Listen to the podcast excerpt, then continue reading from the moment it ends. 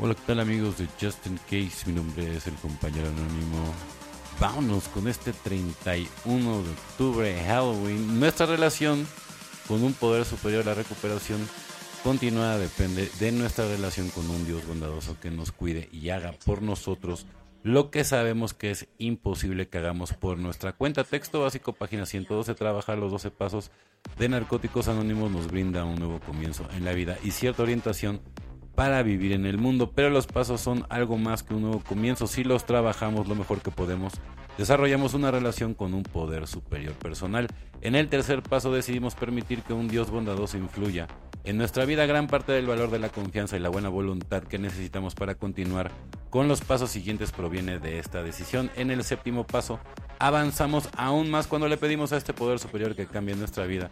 El undécimo paso es nuestra forma de mejorar esta relación. La recuperación es un proceso de crecimiento y cambio que renueva nuestra vida. Los 12 pasos son el mapa de ruta y las instrucciones específicas que seguimos para continuar la recuperación, pero el apoyo que nos hace falta para seguir con cada paso procede de nuestra fe y un poder superior y de la convicción de que todo saldrá bien. La fe nos da valor para actuar cada paso que trabajamos para respaldar nuestra relación con un Dios bondadoso. Solo por hoy recordaré que el origen de mi valor y buena voluntad es mi relación con un poder superior. Digo, por ejemplo, que en mi caso es Dios el único y verdadero. Evitar las controversias. La historia nos presenta el espectáculo de naciones y grupos enredados en conflictos que acabaron finalmente destrozados por haberse originado en controversias o por haber caído en tentación de participar en ellas.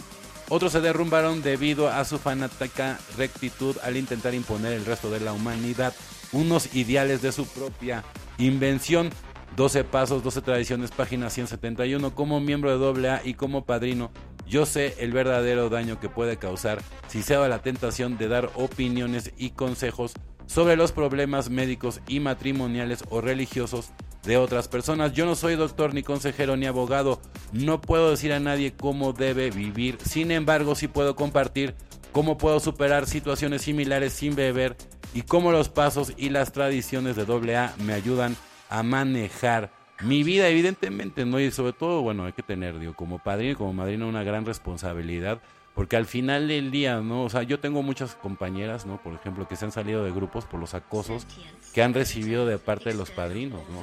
Me dicen, yo ya no voy a grupo, ¿por qué? Porque a mí me acosan, ¿no? Sexualmente, ¿no? Y este es un tema que se sabe, ¿no? O sea, porque luego dicen que nada más en las religiones, no es cierto. También en AA se, se da este tipo de situación en donde el padrino acosa a, la hijada y el único interés, lejos de la, de la recuperación, es que el señor se quiera acostar con, la chava, ¿no? Y eso se traduce también a clínicas, a diferentes eh, eh, dependencias en donde también se prostituye todo este tipo de, de situación, ¿no? Que también deben ser expuestas en algún momento del día.